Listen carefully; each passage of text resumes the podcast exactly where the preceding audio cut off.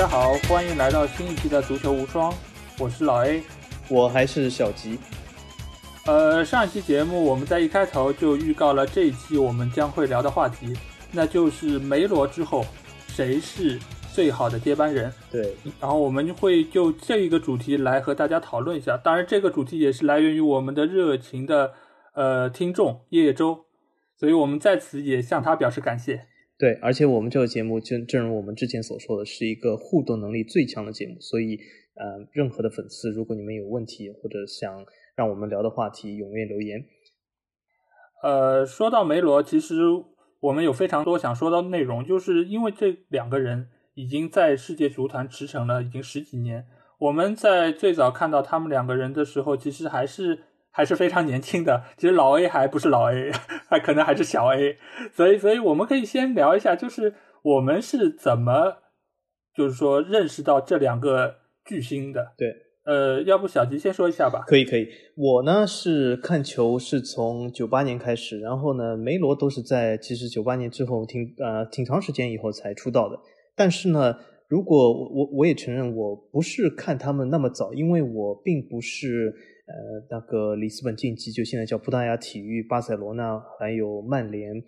那球迷，所以说他们的早期的时候呢，我并没有十分的关注，而且在早期的时候呢，尤其是 C 罗，我并不知道他将来就比如说现在他成为了如此这样大的一个巨星，C 罗我第一次看到他。其实我现在还记得，是他代表曼联上场的第一次，也就是 C 罗整个在里斯本竞技的职业生涯，我是一场比赛都没有看过。当然，葡超的覆盖率比较低，看到葡超的唯二途径，我觉得就是欧联和欧冠。当时里斯本竞技当然是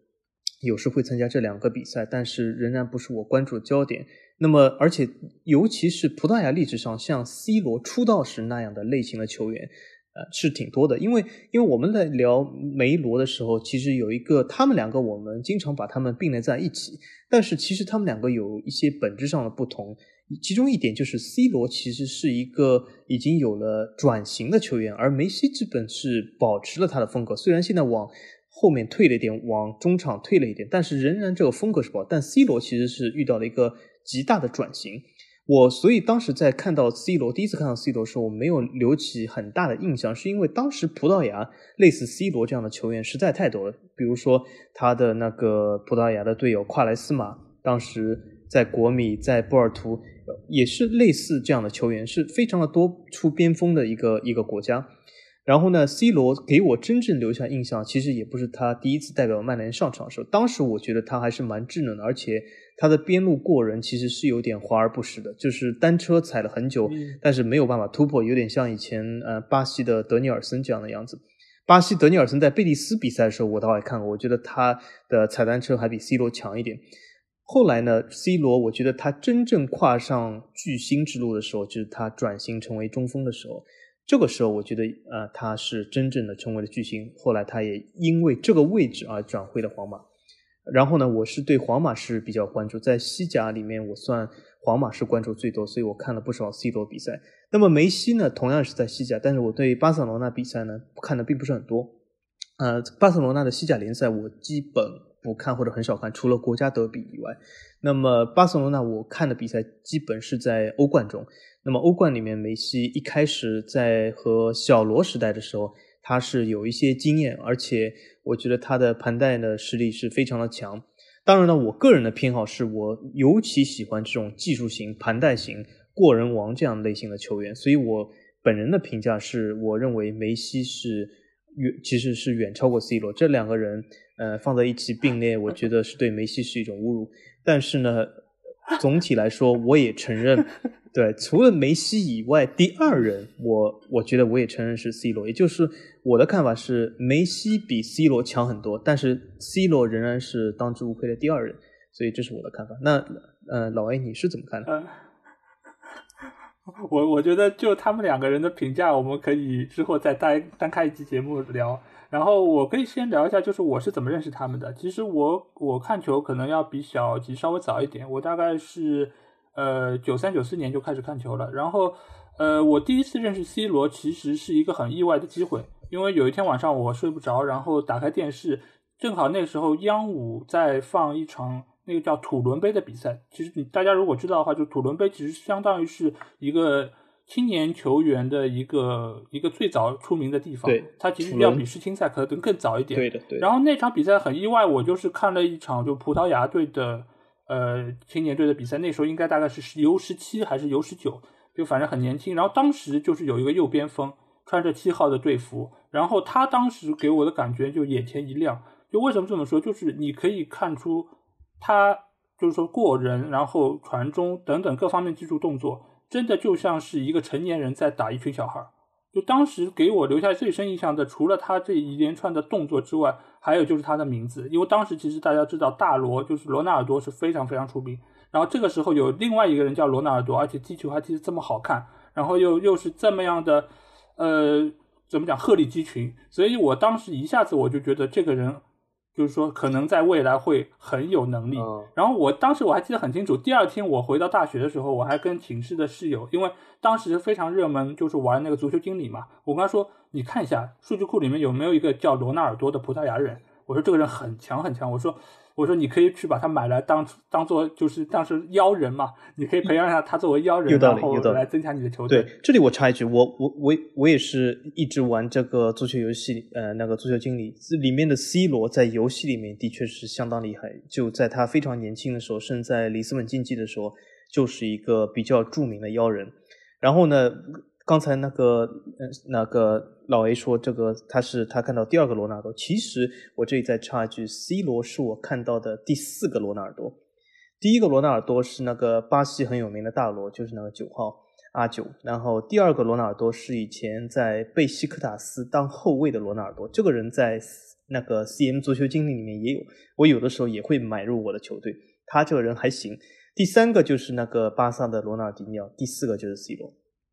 呃，对，但是但是罗纳尔迪尼奥其实理论上来说并不能叫罗纳尔多，因为他名字并不是那么写的嘛。嗯。所以，但是 C 罗的话，他其实就是和大罗是一样的写法，最起码。对对。呃，然后但但是我当时那个告诉我同学的时候，他那个游戏里面其实还并没有这个 C 罗，所以当时我就跟他说，我说以后有机会你一定要去看一看他的比赛，我说这个人非常非常强。然后最后我还跟他说了一句，我说：“哎呀，如果我喜欢的曼联可以签下他，然后让他代表曼联出赛，那该多好！”但是没有想到的是，真的就是过了也没有几年，真的福格森爵士就是另外一个叫 Alex 的人，然后就把他签到了曼联。有意思。所以一切就对我来说，真的就是跟梦想成真一样。就从就我我还跟他们开玩笑说，如果我去做球探，没准还可以做的挺好的。但是他当时。加盟曼联的时候，你有想过他有今天的地位吗？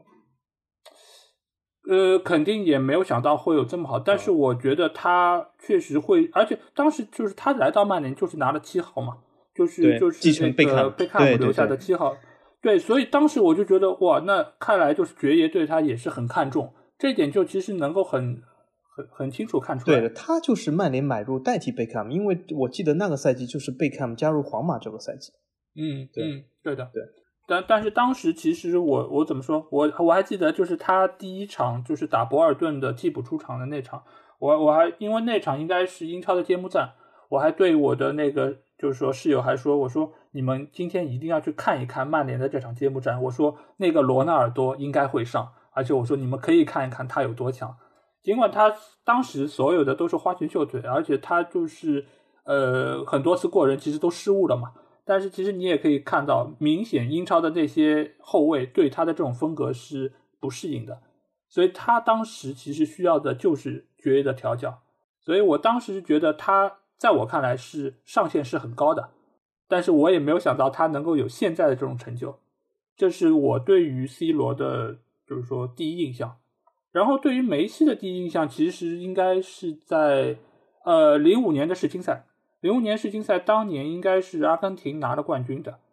呃，而且零五年世青赛为什么会关注？其实另外一个原因就是中国国青队当年的成绩非常的好，就是是不是曲波这一届？不是曲波，曲波是零一年，是萨维奥拉成名的那一届。对对对，这个就是赵旭日、冯潇霆的那一年，嗯，就是三战全胜拿了小组第一，赵旭日赵一脚由来，就是那一届世青赛，就。那一次，其实其实中国青队其实还是给人以非常呃深的印象，但是那一届其实最最发挥最好的球员就是梅西。他其实当时我记得没错的话，他其实是要普遍比其他的队友是要年轻的，而且他我记得印象最深的是他在禁区外有一脚远射，非常的漂亮。但是我也没有想到他之后会这么的强，因为毕竟之前有过兔子萨维奥拉嘛。嗯。但萨维奥拉大家也知道，也是在巴萨踢了一会儿之后就就再也没有打出来。对，后来去了皇马，其实也失败了。萨维奥拉这个球员，我是基本是他从小看到大。他从河床出道的时候，其实我就有看他。然后当时加盟西甲的时候，号称是非常非常厉害。其实有点像当时里克尔梅从博卡加盟巴萨的时候那样，就是当时的炒作是非常的高，认为就是新一代球王加盟。可是他和里克尔梅一样，两个人都基本没有踢出来。嗯嗯。但其实他们两个应该也是跟伤病会有一些关系，所以。而且那一年就萨维尔拉的比赛，我也是看的非常多。我觉得他其实，在能力上面来说，肯定没有梅西现在这么强，但是其实最起码也应该能够获得比现在可能更高的评价或者说成就。萨维奥拉，我觉得吧，就是他的射术是可以的，但是他的个人能力和这个中场的这个组织和视野要比梅西差很远。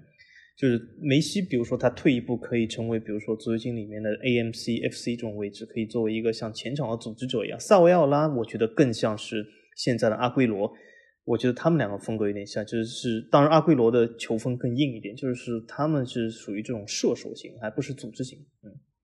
对，所以所以其实对梅罗的最初印象，我其实就是来源于这两个时刻。呃，当然对他们两个人的评价，我只能说。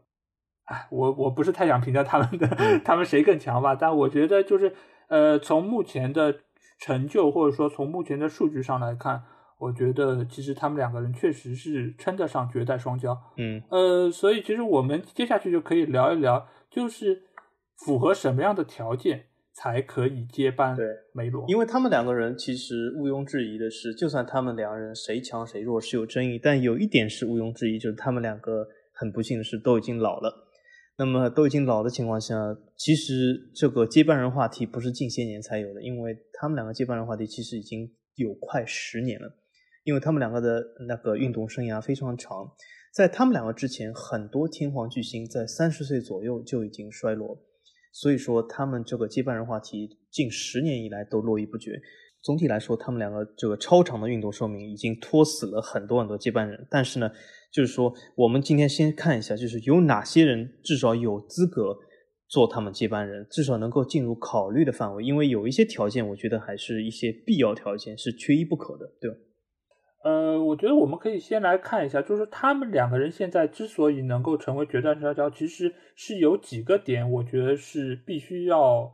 必须要。就存在才可以称之为接班的一个就是，呃，个人的荣誉。就比如说，你最起码得要是，呃，有获得过金球，或者说是呃最佳球员，或者说你要最起码能够拿到过欧冠，或者说是一些洲际大赛的冠军。我觉得这个就是说，在荣誉这方面来说，我觉得是是必须的条件之一。如果如果没有这些做保证，我觉得都没有资格能够在在候选层面。是的，是的，就是符合这些条件，并不一定成为梅罗，但是要成为梅罗的接班人，这些条件是一个必须条件之一。所以，就是关于他们的个人荣誉，足球先生，我觉得是一个硬指标。如果没有当过足球先生，那说明都还没有被整个足球界认可，他更何况要谈论梅西、C 罗接班人呢？就是说，这这个足球先生，还有就是个人奖杯。刚才老 A 说到了，就是洲际冠军或者欧冠冠军、联赛冠军。当然，我觉得，因为这是，我觉得下一点就是他们的位置，也就是说，呃，我我觉得他们至少是要做过某些联赛的射手王、助攻王。这就是我们讲到，就是我个人认为啊，就要成为他们的接班人，他们的这个位置必须是要前锋或者进攻型中场，因为足球世界里面，当然很多人可以说啊。某个位置，比如说边后卫、门将或者中后卫或者防守型中场，他们也很重要。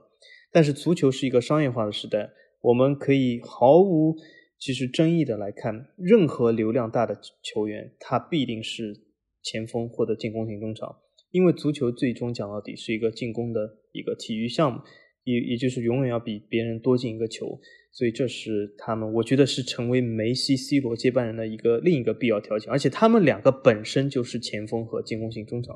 所以这是另一个必要性条件。嗯，呃，我其实可能这个结论要比要比小吉更极端一点，我觉得必须要是前锋，或者说是未必是正印中锋，但是最起码也是要是边锋，或者说是在锋线的一个位置，因为你只有在这个位置，你才能有足够的进球数作为保证。因为 OK，你可能你作为助攻也非常重要，但是这个世界上你你进球是绝对的，是是最有利的数据。你如果说是，比如说你现在 OK，可能梅西他是后撤，作作为作为进攻型前前腰也好，或者说你就，但最终你是需要他来进球的，你是需要他来贡献的，而且作为他来说，他也是因为上了呃上了一些岁数，他可能不得不把位置稍微后撤。以保保留他的体力，或者说来适应这个打法，但其实最终来说，你还是需要在锋线这么一个位置来转化进球的。所以我觉得真正要接班他们，必须要至至少在他的职业生涯的大多数时间是要以前锋的身份存在。嗯，刚才老 A 在这样讲的时候，其实我很想反驳他，但是我想来想去，好像能够反驳老 A 的球员就一个，就是齐达内，好像。近期来说，除了齐达内以外，真的要达到梅罗或者接近梅罗这种巅峰状态的其他球员，非其他位置的，好像也不多。好像就齐达内是我能够想到的。呃，对，因为我我我我觉得这个两点来说并不矛盾。为什么这么说？因为呃，你如果再往前推，你还可以说出这个马拉多纳。因为其实以前来说，你可以把那个中场，或者说你那个。呃，组织大师都可以放到这个位置来，但是放到现在的世界足坛，你如果没有数据作为保证，你没有进球数作为保证，你甚至于你如果全就是说你的助攻数是大于你的进球数的，那其实我觉得都很难能够比肩那两位梅罗的标准，因为你可能放到齐达内的那个时代来说，他就是最好的，他就是所有进攻的，就是说创造进攻能力最强的球员。嗯，但是你放到现在来说。你说每一年 C 罗或者说梅西都可以进四五十个球，甚至于更多，那这个我觉得那不是其他你其他那你再强，我觉得放到现在的梅罗这个时代来说，我觉得他的数据都是不够亮眼。也对，也对，呃，而且我刚才还想说，支撑老 A 观点的那个球员，就比如说伊涅斯塔，对吗？同样是梅西队友，助攻数据和中场控制能力都很强，但是成不了梅西、C 罗这样的球员。嗯。所以，所以我们现在来说的就是，呃，要想比肩梅罗，而不是仅仅是梅罗之后的第三人。嗯，那我觉得就必须要以梅罗的标准来要求这个接班人。嗯，是要前锋。对，对，也也对，有道理。嗯，那么我再补充几点。刚才说的是那些硬指标，其实有一些软指标，或许很多人会非常非常不同意或者不屑一顾，但是其实。呃，这这个是一个不不没法争论的这个事实，就是有一些软指标也是非常重要。首先就是我觉得他们的舞台，呃，其实我们可以看历来，可以说过去十年、过去二十年以来，所有的足球先生他必须要来自于大部分的豪门球队。其实我觉得这个趋势正在愈演愈烈，现在已经要成为梅罗这样的接班人，已经不仅仅是要豪门球队，而且是要顶级豪门。就是顶级豪门中的顶级豪门，甚至我可以说说的更极端一点，这个名单上只有三个俱乐部：巴萨、皇马和曼联。除了这三个俱乐部以外，我觉得要成为梅罗是很难的。当然了，他们之前可以效力于其他俱乐部，但他们真正要踏上梅罗的这一个台阶，他们很遗憾是，不论你是哪个队球迷，甚至我也不是这三队球迷，但是我觉得很遗憾是，必须要踏入这三个球队，他才可能成为梅罗。呃，因为我觉得这个为什么会有这个尽尽管我不是太同意小吉的结论，但是其实我可以理解他的这个理由。一个就是只有豪门中的豪门，他才能够第一有这么强的队友来给他做支撑，因为只有有了这么好的队友，他才有可能持续的拿到奖杯。这个对于就是接接所谓接班人来说是非常非常重要的。如果你没有奖杯或者说进球作为支撑，那你这个就是在数据上面就是已经没有说服力。另外一点就是说，你只有豪门中的豪门，你在你的经济财力方面才是能够得到充分保证的。因为现在的足球越来越就是说需要金钱来作为它的后背支撑，否则的话，你每年的夏窗、冬窗都没有办法再进补，没有办法能够把球队再带往一个更高的层次。那其实就会被认为是一个没有上进心的球队。那你对于你的商业价值，对于你的球迷的拥护，包括你对于下个赛季的野心，其实都是各方所非常看重的。所以这这点来说，现在也越来越多的球员可能会这么说：哦，我觉得你这个球队是没有野心的，然后我可能我就不愿意再待在你这个队伍效力了。嗯，是的。其实，对于因为球员他的运动寿命就是这么十几年。对，对于他们来说，他们需要把自己有限的精力用到最值得效力的球队。当然，现在赚钱可能也是他们另外一个需要顾及的点。但是如果他们是真正的或者说是 top three 的这种这种高手的话，他们一定也能够拿到他们所所觉得匹配的收入。所以他们一定也是会去豪门中的豪门效力。对，而且其实啊，因为我那个我小吉正在做一个其他的话题，就是在我们足球无双里面的文字类的里面推送里，我正在做一个话题，就是所谓的足球俱乐部获得豪门的这个财力。其实有一件很有趣的事，就是除了那三个，就是所谓的这个有钱金主爸爸土豪球队切尔西、曼城和巴黎圣日耳曼，其实只有这三个球队，巴萨、皇马和曼联是和。另外这三支土豪球队一样，唯一的其实六支球队，它是经常可以购买，比如说上亿级别的球员。其实还其他俱俱乐部还真的没有，他们偶尔能做一次，或者根本从来不能做这样的收购。所以我觉得其实这这还是非常重要。另外三个土豪球队，他们都欠缺的像这个巴萨、皇马、曼联这样的底蕴。所以说，其实作为一个顶级球员，除了参加另外三个底蕴缺乏的土豪球队以外，也只有这三个选择了，没有其他第四个选择。是的，而且就是你真的是要成为像这所谓有底蕴的球队，其实真的不是一朝一夕，或者说是砸个几年钱就可以转型成功的。毕竟你像不管是切尔西也好，还是曼城也好，也被这么叫了这么多年那个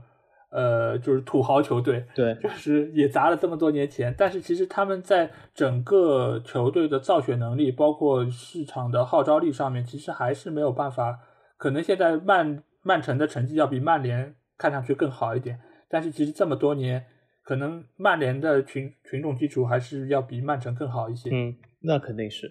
那么我看最后一点，其实呃，我要说的必要条件就是最后一点，就是所谓的国籍。就这个国籍其实并不是需要你是一个足球世界一流强国的国籍，比如说你是赢得过世界杯，巴西、阿根廷。呃，那个法国、德国这种英格兰，但是也不能是那种实在太小国的国籍。比如说，我们二三十年前这种乔治维阿这种例子，在如今的世界已经不可能，因为他这个国家永远进不了世界杯，他的曝光量就不够。所以说，他作为梅西、C 罗来讲，他肯定是一个曝光量最大的两个球员。他如果这个球队长期进不了世，在国家队层面进不了世界杯的话，那肯定是个问题。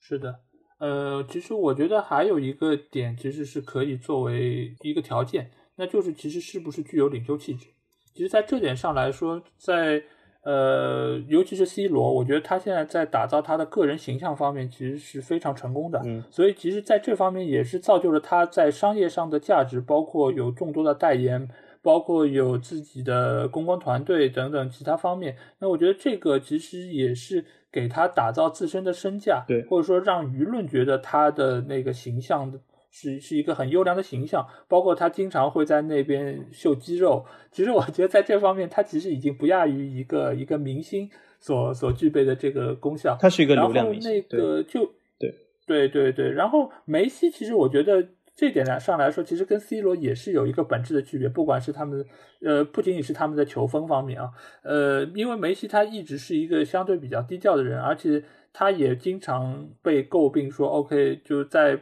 阿根廷国家队不如以前老马这么霸气，或者说有有领袖气质。但其实你也可以看到，他随着年龄的增大，蓄起了胡子之后，他其实不管在巴萨还是在阿根廷国家队，也也是越来越具有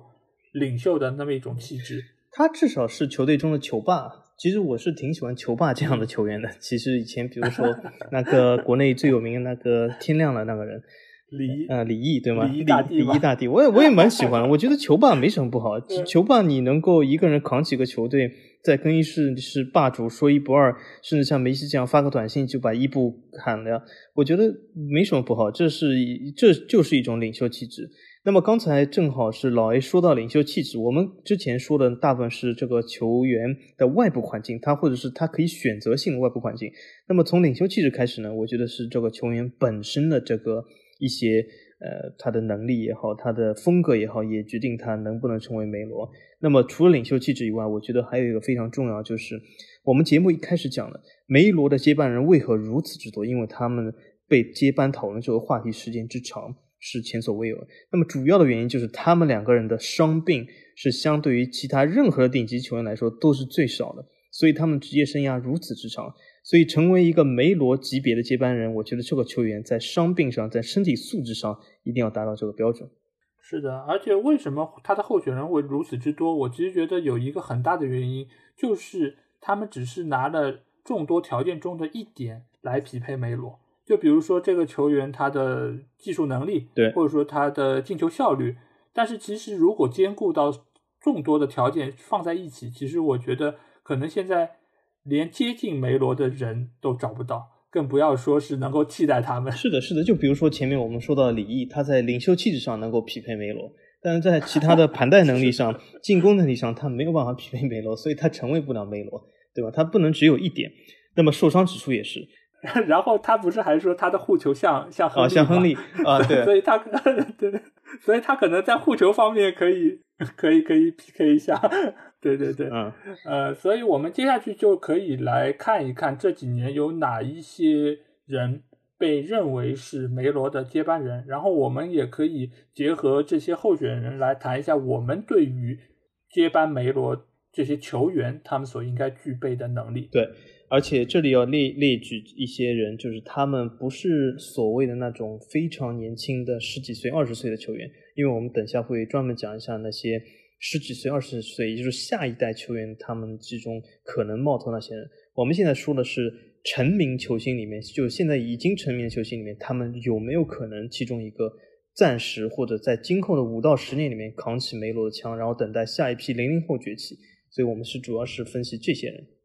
好，那我我觉得我们先从现在最热门的球员开始聊吧。嗯，现在被认为最有可能接班梅罗的就是大巴黎的姆巴佩，因为毕竟他在年年龄方面就是是非常年轻，而且他也已经拿过世界杯的冠军，而且他又是呃，因为大巴黎作为球队来说，就是在法甲是鹤立鸡群嘛。刚才呃，最近那个今年的法甲也被取消了。然后大巴黎被授予的被就是说，对对，授予了第九个法甲的那个冠军。所以其实在这方面来说，姆巴佩在荣誉上面是不缺的。而且他作为他这个年龄阶段，其实，在新人奖这方面，他其实也已经拿到手软。所以在在这方面，我我觉得就是他在荣誉方面，其实已经。甚至于，我觉得要强于在同年龄阶段时候的梅西和 C 罗。那我这里插一句，我刚才要笑的原因是我真心真心以为老 A 刚刚说现在最接近梅西的那个人就是 内马尔，我这三个字都要和老 A 异口同声说出来。幸好我慢了一拍，结果说出的是姆巴佩，我这完全是有点昏倒了。但是，但是我我那。正好巧合是，那既然老 A 说了姆巴佩，那我就来说一下姆巴佩。为什么呢？我觉得我还是比较有发言权，因为我本人是呃，我喜欢四个球队，其中第四个球队就是巴黎圣日耳曼。所以巴黎圣日耳曼的法甲比赛我看了好多好多。我个人认为呢，刚才老 A 给了姆巴佩很高的评价，甚至他获得这个荣誉是可以比肩甚至超越梅罗在二十一岁。他记得我我记得他是二十一岁，超越梅罗二十一岁的时代。但是我个人认为，姆巴佩，大家听好，我小吉认为姆巴佩是一个昙花一现球员。我并不认为姆巴佩能够成为梅罗这样球员，他能能够成为以前比如说这种一流明星，比如说莱万多夫斯基，比如说那种呃各种各样的这种一准或者也不说准一线，就是完全的一线球员，他但是他成不了超巨。这主要原因我分析一下。主要是他的队友内马尔，其实我觉得内马尔的实力在他之上。内马尔，我们这里正好也说一下内马尔。就内马尔，在我看是一个最最最最可惜的球员。为什么？如果内马尔有今天姆巴佩的年龄，甚至不需要姆巴佩，如果内马尔今年是二十五岁，我甚至毫无质疑的就是等下我会把内马尔排为梅西、C 罗唯一一个接班人。但是很不幸的是，内马尔已经二十八了，所以但是他的实力是在。我觉得姆巴佩能不能达到内马尔的水准，我觉得有一点存疑。为什么呢？我们看姆巴佩这个球员，姆巴佩是个速度型球员，他的速度爆发力其实应该说是比梅罗只有强不会弱的。但是姆巴佩的问题出在哪里呢？他出在两个地方，一个地方就是他的这个小技术还是不够细腻。他的小技术不要说和梅西比，就是他和 C 罗，我觉得这两个人名字有点像绕口令啊。就是就算和 C 罗比，我都觉得是有点欠缺。而且另外一个能力就是什么？因为姆巴佩他打的这个位置是边锋偏中锋这个位置，日后他肯定往中路靠，他的头球能力是不行的。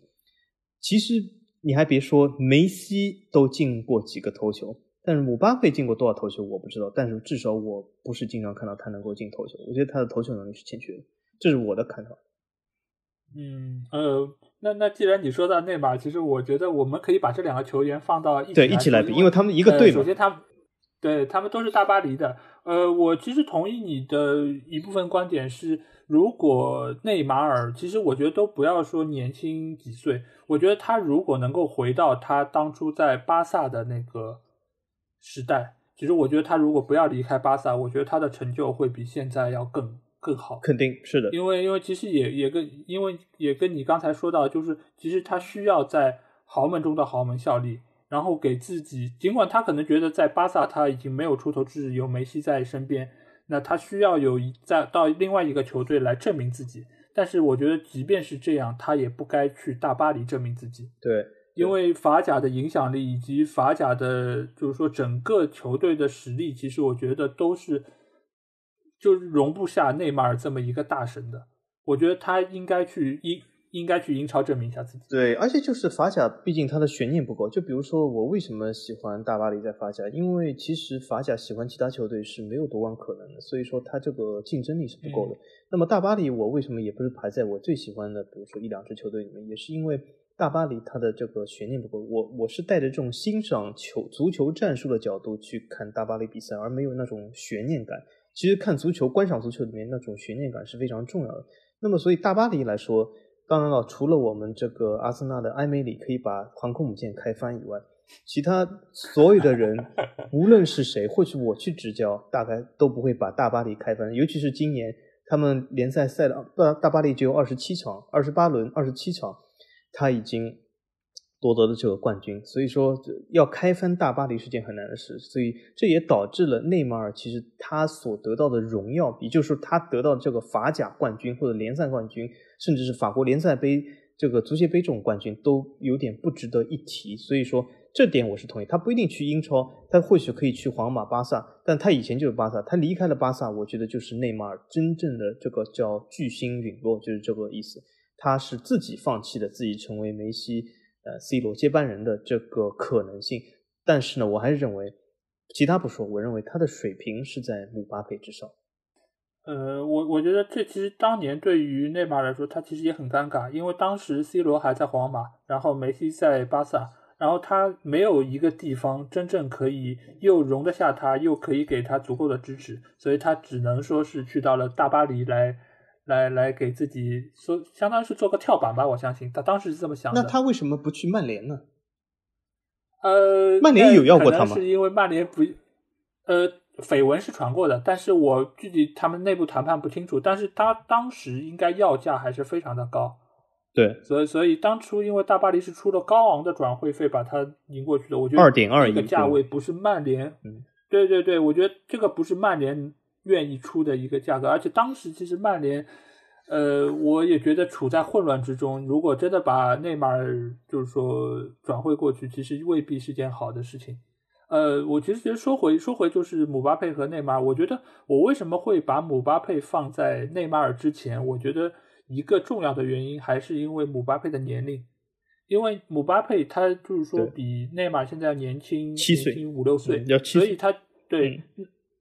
对，所以在目前的这个阶段来说，我说他的这么多年，他实际是有一个非常大的可能性。如果他能够说保持住现在的呃身体状况不受伤，然后他下一站可以去到呃皇马，或者说甚至于去巴萨，然后接班梅西，那我觉得他的未来的上限应该是要高于内马尔的。尽管他现在可能实力上来说还是比内马尔所有所欠缺。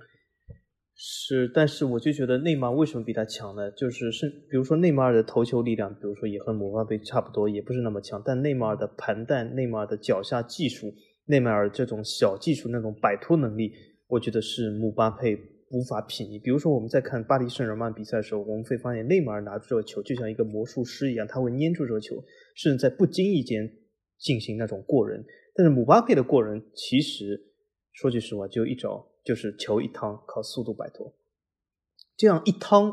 一趟一一跳，我我就想起了以前有一个姆巴佩的这个祖先球员，就是叫加里斯贝尔，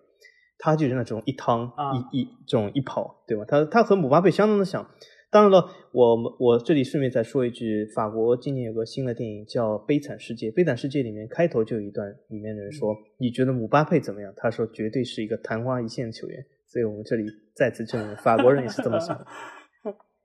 呃，顺便说一下，这部电影挺好看的，大家 有兴趣可以去看一下。呃，对，然后因为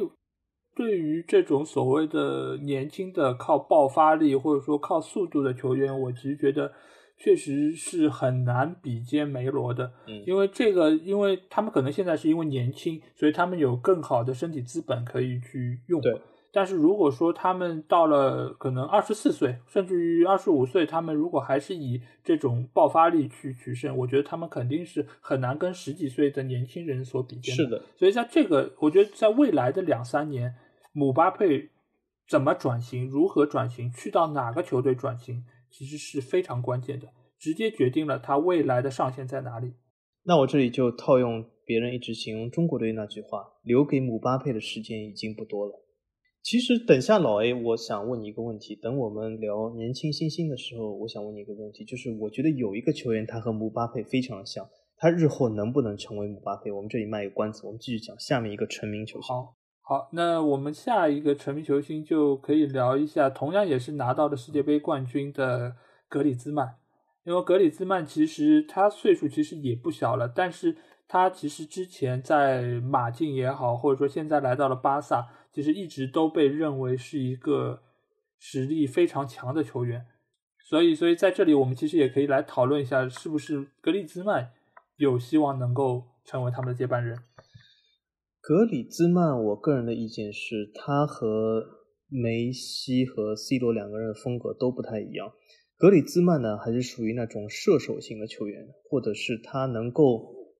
在那个中场的时候完成这个最后的一传。这几个方面还是可以的，但是格里兹曼在盘带能力上、他的身体素质上、爆发力上，我觉得还是比梅西、C 罗还是要欠缺蛮多的。这点甚至是不如内马尔和姆巴佩的。也就是说，我觉得格里兹曼的上限我们已经看到了。我记得他今年已经二十九岁了，所以他已经达到他的巅峰，他的上限。他的巅峰，他的上限，目前来看已经是低于内马尔的，甚至是他。能不能会高于姆巴佩？我觉得也很也存疑。我觉得姆巴佩能够超过格里兹曼的天花板还是很容易的。然后我们看内马尔，其实无论从各个方面来讲，我我甚至觉得好像除了伤病这件事以外，内马尔应该说没有一点是输于格里兹曼的吧？嗯，是对。啊，荣誉哦，荣誉，格里兹曼是荣誉，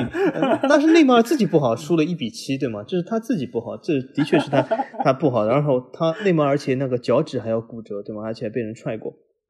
对，格里兹曼他的，因为我觉得吧，格里兹曼的团队性还是可以的，但是格里兹曼他的问题处于什么？他的个人特点还是不够，就是说不够突出，他很难成为，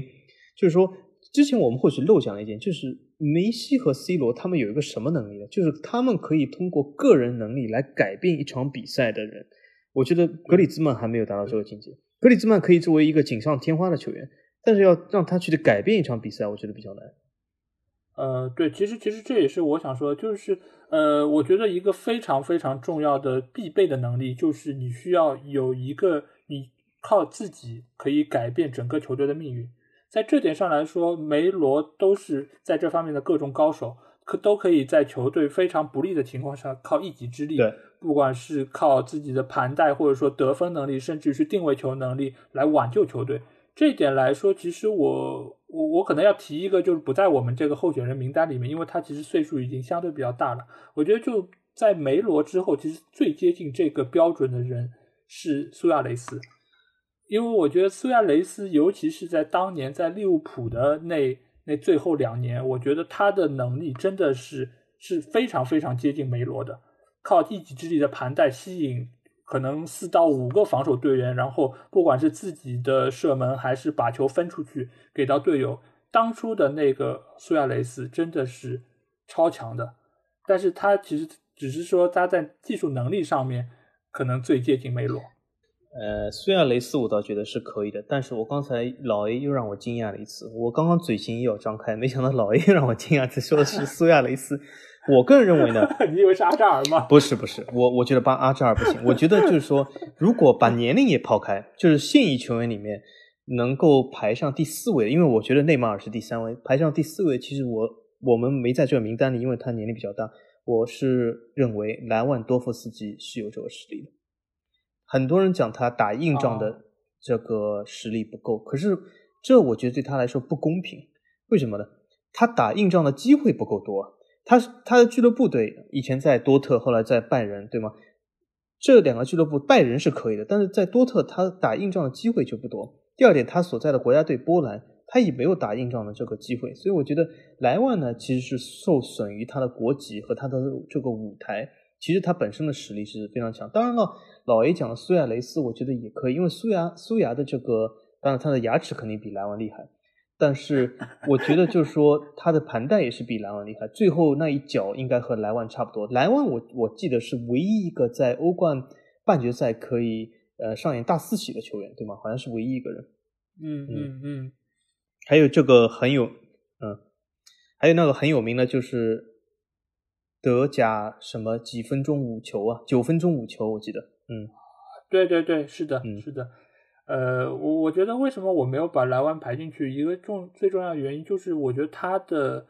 呃进攻手段不够多样啊，因为其实我觉得这也是这也是一个就是说全面球员，就是说技术全面的球员所应该具备的能力，因为苏牙他是可突可射可传，然后他有定位球能力，所以这个其实是跟梅罗更接近的一个一个。方面，呃，这个我同意，但是这样我要有有一个名冤，我要为莱万名冤的。那老 A 没有把莱万放入名单，但是我们下一个人，我们现在要说到这个人，你把他放入名单，我觉得他比莱万更单一啊，就是我们的英格兰地心哈里凯恩啊，哎。哎，我我可以给凯恩来来找补一句啊，因为因为我觉得凯恩是是我觉得这个名单里面，我觉得仅次于姆巴佩我更看好的人物。为什么这么说？首先，呃，哈里凯恩他并不是一个进攻手段很单一的人，他是他是可以投球，他也可以射门。其实哈里凯恩的任意球也是非常不错的。这一点来说，就在早就他在热刺的时候，其实之前在埃里克森。没有拿到那个任意球权之前，其实哈里凯恩也是包办了球队非常多的任意球，所以其实我觉得在这个层面上，他是比莱万要更全面一点。当然，另外一方面是因为他的年龄放在这边，而且还有一点就是他已经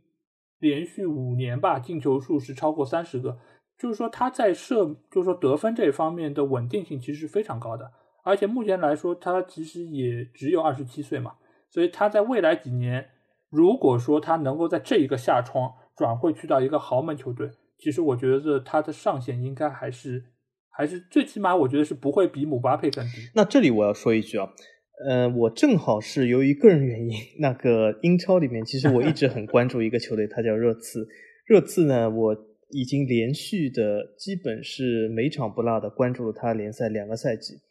这个两个赛季里边呢，那当然我看了哈里凯恩两个赛季。其实我我也想，我也承认我骗人了。为什么呢？哈里凯恩其实从来没有踢过两个完整的赛季，所以我承认，其实我观察了这次两个赛季，哈里凯恩总共只给我看了一个赛季。因为哈里凯恩是那种球员，我觉得他的第一个特点就是他永远只能踢半个赛季。那么，呃，其实我觉得这是一个非常大的问题，这个其实已经不符合了接班梅罗的其中一个硬指标。哈里凯恩，而且最近又受伤了，他又是做了这个，好像我记得是臀部的这个手术。其实我觉得，那么我们把他的伤病抛开一边，首先我觉得伤病已经制约了他，也就是他，而且这个年龄，他比如说他做这些手术，哈里凯恩今年是十七岁、十八岁，那么他还有崛起的可能，但他已经二七了，他有过这么多手术经验，我觉得他很难崛起。就比如说我们热刺有史以来最好成绩的去年，他热刺冲到了欧冠决赛。在之前没有哈里坎的任何功劳，因为他没有上场，他好多场比赛都不能上，最后决赛他上了，结果输了。呃，当然我也我们也可以说是因为他当时的状态不好，但是我觉得就是哈里坎他的问题就出在这个伤病上，他如果能够保持一直不受伤病，那么我觉得他还有一些潜在的可能。但是从另外一个角度，我为什么说他不如莱万呢？哈里凯恩的头球，他的射术和莱万应该说是差不多，我我承认，但他有一点是低于莱万的。当然，他任意球是是还可以，但是，但他他他任意球仅比莱万好，但他不能说他的任意球是一个任意球大师，对吗？但是哈里凯恩有一个重大问题，就是哈里凯恩盘带不行。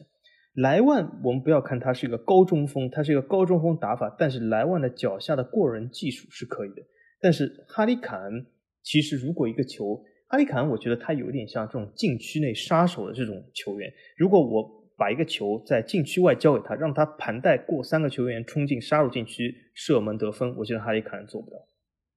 呃，是因为怎么讲？我觉得这个其实来说，我们也可以把就是说进攻球员作为作为阵营中锋，或者说或者说是边锋这种两种类型来分析。因为哈里坎他其实，在英超这么一个环境里面，呃，他是需要自己又能传又能控又能做做强。然后等等各方面，我觉得这一点来说，我个人是觉得要比德甲的，就就是那个激烈性要更强一点。所以在这个层面上，哈里凯恩其实我觉得受到挑战，首先是要更多，其次就是你说到，就是说他其实每个赛季可能只打了就不到一个赛季，可能四分之三，或者说甚至就一半个赛季，但是他的进球数据还是那么的好，那某种程度还是说明他的。进攻能力是非常强的，对对啊，所以我觉得，对对，所以我觉得你可以就是说，呃，毕竟他还只有二十七嘛，再看一看他之后的之后的成就，因为因为据说他自己已经放话说这个赛季应该是要要走的，那他的下一站会是哪里？是会是会去曼联吗？还是说去皇马？所以说，所以我觉得他的下一站其实跟跟姆巴佩一样是值得期待的。对对对，那那其实我也听到这个新闻，其实我蛮希望哈里凯恩去曼联，我觉得他需要去一个大的球队证明自己，或者来打破我对他的偏见。但是他去皇马我是不愿意，因为皇马我还挺喜欢的，我我不同意哈里凯恩去我的皇马。我认为莱万以前去我皇马我是同意，但是哈里凯恩去我皇马我是不愿意的，因为我觉得哈利凯恩还是，我觉得他的各种方面还是有所欠缺。当然老 A 是挺欣赏他，所以我觉得他去曼联能够打破我一切的偏见是可以。那你？那你一直说哈利凯恩是二七，他是不是九三年生的？呃，我我没有查他实际的那个出生年月，但是其实我印象中他一直都还是蛮年轻的，因为我以前玩玩职业经理的时候，其实我我在很年很很以前就作为他一个年轻球员，我就在使用他，啊，进球效率还非常高，对，所以我一直还觉得他挺年轻的。那么这里我还要插一句，哈里凯恩可是以前阿森纳出道，他是阿森纳球迷，是吗？嗯，是的，是的，呃，他他也他一直以前也会放出很多他穿着阿森纳的那个训练服的照片，对对。对那么我们接下来，我为什么说他是不是九三年呢？我们接下来是名单上下一个那个老兄就是九三年生的，他是这次的新冠四次检测仍然呈阳性的迪巴拉。那么其实我我我本人呢，其实是一个队迷，不是一个人迷，就是我更喜欢球队。而而不是盯住一个球员，但如果非要我选一个我最喜欢的球员的话，那么我选的就是迪巴拉。当然，这次新冠对他的职业生涯造成如何的影响我不知道，但是之前来说，我最欣赏的球员就是迪巴拉。但是很遗憾的是，他并不是在我喜欢的几支球队里面，这是非常遗憾。但是迪巴拉他就是那种我之前说的，能够我给他一个球在禁区外，他通过个人能力突破三个后卫射门，他就是这样的球员。如果你要反对的话，那么迪巴拉踢的最后一场联赛就是对国际米兰，他进的那个球就是这样，通过个人能力、盘带，然后射门得分。迪巴拉就是这样一个球员。但是呢，我个人认为呢，迪巴拉要接班梅西和 C 罗是不可能的，因为为什么？迪巴拉其实他自己本人或许应该知道，他就是一个低配版的梅西，就他的任何的技术都是往梅西这里靠，但是任何的方面都不如梅西，包括速度，包括那个身体，包括爆发力，包括盘带技术，包括头球，包括任意球，包括射门，任何他都是一个梅西的低配版。所以我觉得迪巴拉他是一个好球员，他是一个很帅的球员，但是要接班梅西、C 罗是不存在。而且他从国籍这方面来说，他也是跟梅西是一样的，所以在各个方面来说，他都是被梅西压了一头。而且在目前来说，他在俱乐部层面又是被 C 罗压了一头，所以各方面其实都束缚，对，所以各方面他都是受到了束缚，所以他只能说什么，从他的外形或者说他的那个踢球的风格上来说，吸引一些球迷的关注。但是你要说他的个人成就，或者说是其他方面，我觉得都很难跟那两位超巨比肩。对，当然他的进球姿势是非常独特的，这是我欣赏他的一个主要点，就是他遮住脸，听啊。就是那个口罩口罩的这个啊啊啊，嗯。对，呃对，然后我们可以接下去再看一下，就是说在前几年其实被炒得非常热的，就是梅罗之后的第三人，就是现在已经转会皇马的阿扎尔，呃，因为阿扎尔其实，哎 对，阿扎尔其实我觉得你如果说他在切尔西的时候，我觉得他就是说，因为当初其实球队主要是围绕他来。布置战术的，所以他能够拿球或者说是突破进球的机会也非常多。嗯，但是我其实觉得他作为一个中场球员，其实我觉得本身来说，他射门得分的机会就不那么多。他其实可能，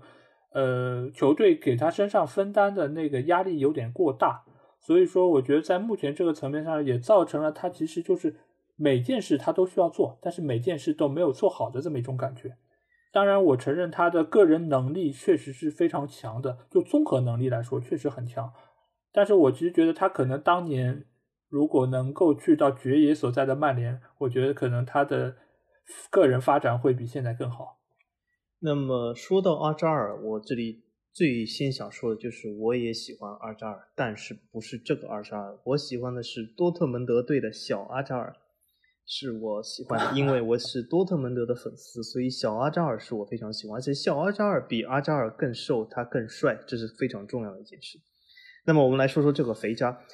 刚才老 A 其实基本说的就是阿扎尔呢，呃，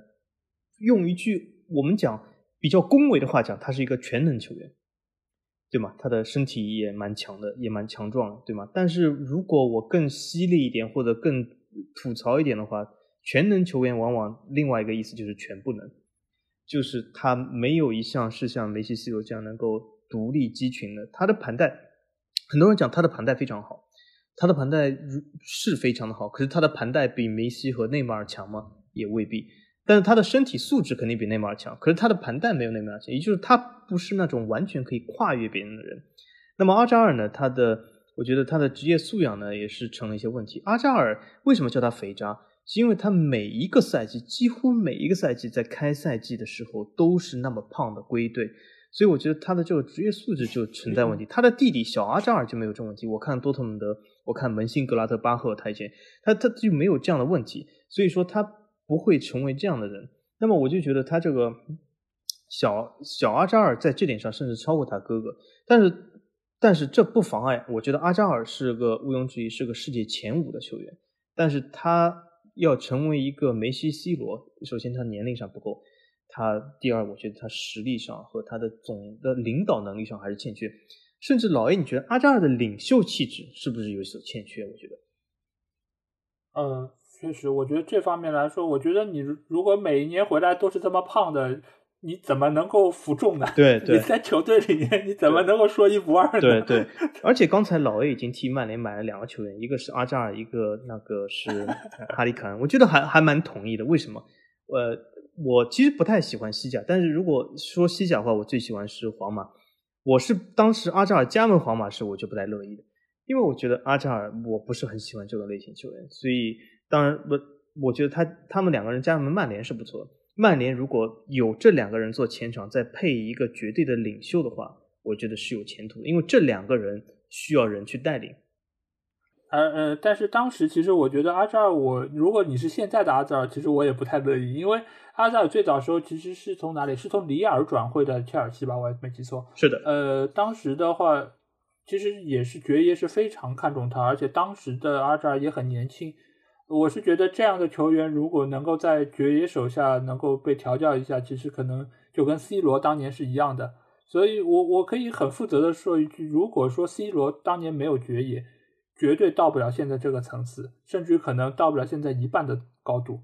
所以我觉得能不能，那就是说你呃千里马常有，伯乐不常有。所以我觉得阿扎尔没有在爵爷这儿效力，我觉得是他的损失。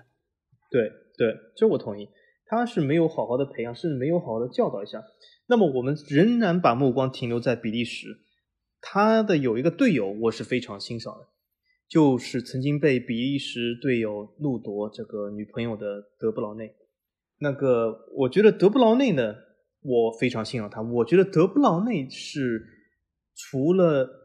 C 罗、梅西那个还有那个内马尔之外，纯讲个人能力来说，我觉得是第四人。他就说他的综合的，比如说进球数是不如，比如说呃那个我之前说的第四的莱万。但是我觉得，如果纯讲个人能力的话，我觉得德布劳内能排到第四，因为他是一个完美技术的球员，他的视野、他的盘带技术、他的传球技术是非常的强。我觉得德布劳内是一个非常优秀的球员，可是他就是有一点，就他离球门稍微远了一点，所以他是那种进攻型中场的位置，他很难取得如此多的进球数，但是他仍然是一个非常强的球员。我是十分欣赏德布劳内。甚至我觉得这他是我曼城最喜欢的球员。呃，我觉得作为就是曼联同城死敌的球员来说，其实我觉得德布劳内一直是我一个会刮目相看的球员，因为我觉得他，我觉得他已经可以不用去跟梅罗相比，他作为他本人来说，我觉得就是这个位置世界上最强的存在。在整个中场的位置上，我觉得哪一个俱乐部都希望有一个德布劳内。对，因为你把它放在哪个位置都是非常好用的。所以，所以我觉得在这个层面上来说，我觉得他本人他也不觉得自己会是放在跟梅罗一起比较的位置吧。所以，所以在在这点上来说，我觉得他呃的未来，我觉得应该是会非常的好。而且，我觉得他属于，我觉得。可能说的有点过分，但是我觉得他是一个高配版的高配版的伊涅斯塔。当然，我觉得伊涅斯塔也很强，但是德布劳内在我看来是更符合现在足球潮流的这么一个中场球员。哦，就你觉得他比伊涅斯塔强？我觉得他和伊涅斯塔还是有些区别。伊涅斯塔离球门好像还是远一点。呃，对对，伊涅斯塔的盘带能力比我说全全面性，对全面性，对也可以说综合综合实力全面性，嗯，对，嗯，我我是挺欣赏德布劳内，伊涅斯塔我是肯定他的实力，但是没有很大的喜好程度。那个小白对吗？他现在也是在 J 联赛。那么德布劳内，所以说我觉得是个优秀球员。那么英超，我们这名单上最后一个球员是英超的球员萨拉赫。那个其实有意思是，我看萨拉赫的时候还蛮早的。我是萨拉赫在罗马的时候就看萨拉赫，为什么呢？因为我最喜欢那个三个球队之一就是罗马的同城死敌拉齐奥。当时我一直看意甲，当时就有萨拉赫。萨拉赫当时在罗马时候，我觉得怎么说呢？萨拉赫，我觉得他是一个像当时罗马另另外一个拳师叫叫热尔松这样的，就是我觉得我当时心里想，萨拉赫这球员怎么会水平这么的差？就是他是那种什么球员？他是那种速度很快、超级盘带、最后一脚进不了的人。也就是他是那种前面是雷声大，大到这个大家以为是雷声大到要下大暴雨的时候，他结果滴了一滴雨，就是一脚射门，要么软绵无力，要么轰出去。所以我在想，萨拉赫拿球在当时在对罗马的时候，我觉得这的确是件好事。他虽然很厉害，而且他特别的毒，所以。我觉得他是一个 挺二流的球员，但是他在利物浦以后爆发了，这我也承认，他的射门改进了。当然，他现在和顶级的射手还是有区别，但他的射门改进了。所以这里我就同意老 A 之前的一个观点，就是教练对于一个球队其实不仅是战术上的帮助，还有就是提携提拔一个球员这个帮助。所以说，刚才老 A 讲，如果阿扎尔在曼联的话，他或许今天就是梅罗。那么我在想，就萨拉赫如果不去利物浦，那么今天的萨拉赫，我觉得和一些无数的二流球员、几千个二流球员没有什么大的区别。我我觉得，如果你觉得罗马的萨拉赫不够好，那你可以看一看在切尔西时候的萨拉赫，他是被作为同样被切尔西扫地出门的，除了德布劳内之外，就是萨拉赫。哦，这两个球员当年是一起一起被被切尔西扫地出门。然后萨拉赫其实，在罗马的最后一个赛季，其实踢的还是不错的，在进球数方面其实也是有相当表现，所以才被才被利物浦挖了过去。其实我觉得，在这个层面上来说是。罗马也算是成就了萨拉赫从从切尔西出来之后的一个一个一个转型吧，因为在切尔西的时候，真的他是他是非常被诟病，出场了我要没记错小二十场吧，大概只进了大概一两个球，所以所以说在当时切尔西真的也是觉得我我觉得有可能是体系的问题，当然他本身个人能力在当时可能也不是那么的强，而且当时我记得在切尔西的时候，他还不是像现在一个。爆炸的卷发，他好像是一个短发，非常短的头发。是是是。所以在，所以当时其实我觉得，你要说是当年切尔西有眼无珠放走了这么两位，就是说现在来说如日中天的巨星，你还不如说是当时的切尔西的体系就是没有他们这两个人的位置。嗯，从切尔西角度来讲，如果我是知道是可以预知未来的，我我当年肯定不会放走德布劳内，但是我肯定还是会放走萨拉赫。因为刚才为什么呢？老 A 讲他在罗马最后两个赛季其实还可以，是还可以，这相对于前面来说。但是罗马本来就是意甲里面为数不多，应该是为数，他和亚特兰大来说，就是那种打法非常开放的球队。所以在罗马里面有一些进球或者是比较亮眼的边锋，其实并不奇怪，因为他本来就是打法非常的开放。这个点和多特蒙德很像，多特蒙德出过多少个所谓的锋霸？但是离开多特蒙德以后，其实都没有被打出了很多很好的成绩，对因为他的这个多特蒙德和这个罗马的这个开放式的打法，很容易造成，就是它里面的这个前锋进很多的球，甚至这种前锋是那种很简单的强点型球员，他就可以进一些球。那么萨拉赫在这种开放性打法下的进球，其实是比以前多一点，但是还是不够的。所以我觉得萨拉赫怎么说呢？如果我是切尔西当时的老板，我还是会放走他的。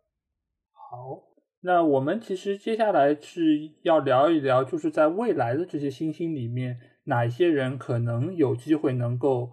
来接班梅罗。但是我们现在因为时间原因，我们可能会要放到下一期再来聊这个话题。希望大家可以继续来收听我们这个节目，然后可以关注我们的公号以及我们在音频平台上的一些音频内容。有什么想说的，也可以给我们留言。对。而而且下一期来讲，我们不但要讲那种未来的超新星有哪些可以代替现在的中生代，甚至是所谓足坛上现在流传最恐怖就是整个九零后一代是没有办法接班，有可能要看零零后。我们还要讲一下，就是在过去的十年里有哪些所谓的接班人不停的冒出来，但是不停的变成名人重人，然后他们又是谁？他们为什么会变成这样？好，那今天我们的节目就到这儿。希望大家能够踊跃给我们留言，我们下期节目再见，大家再见，拜拜。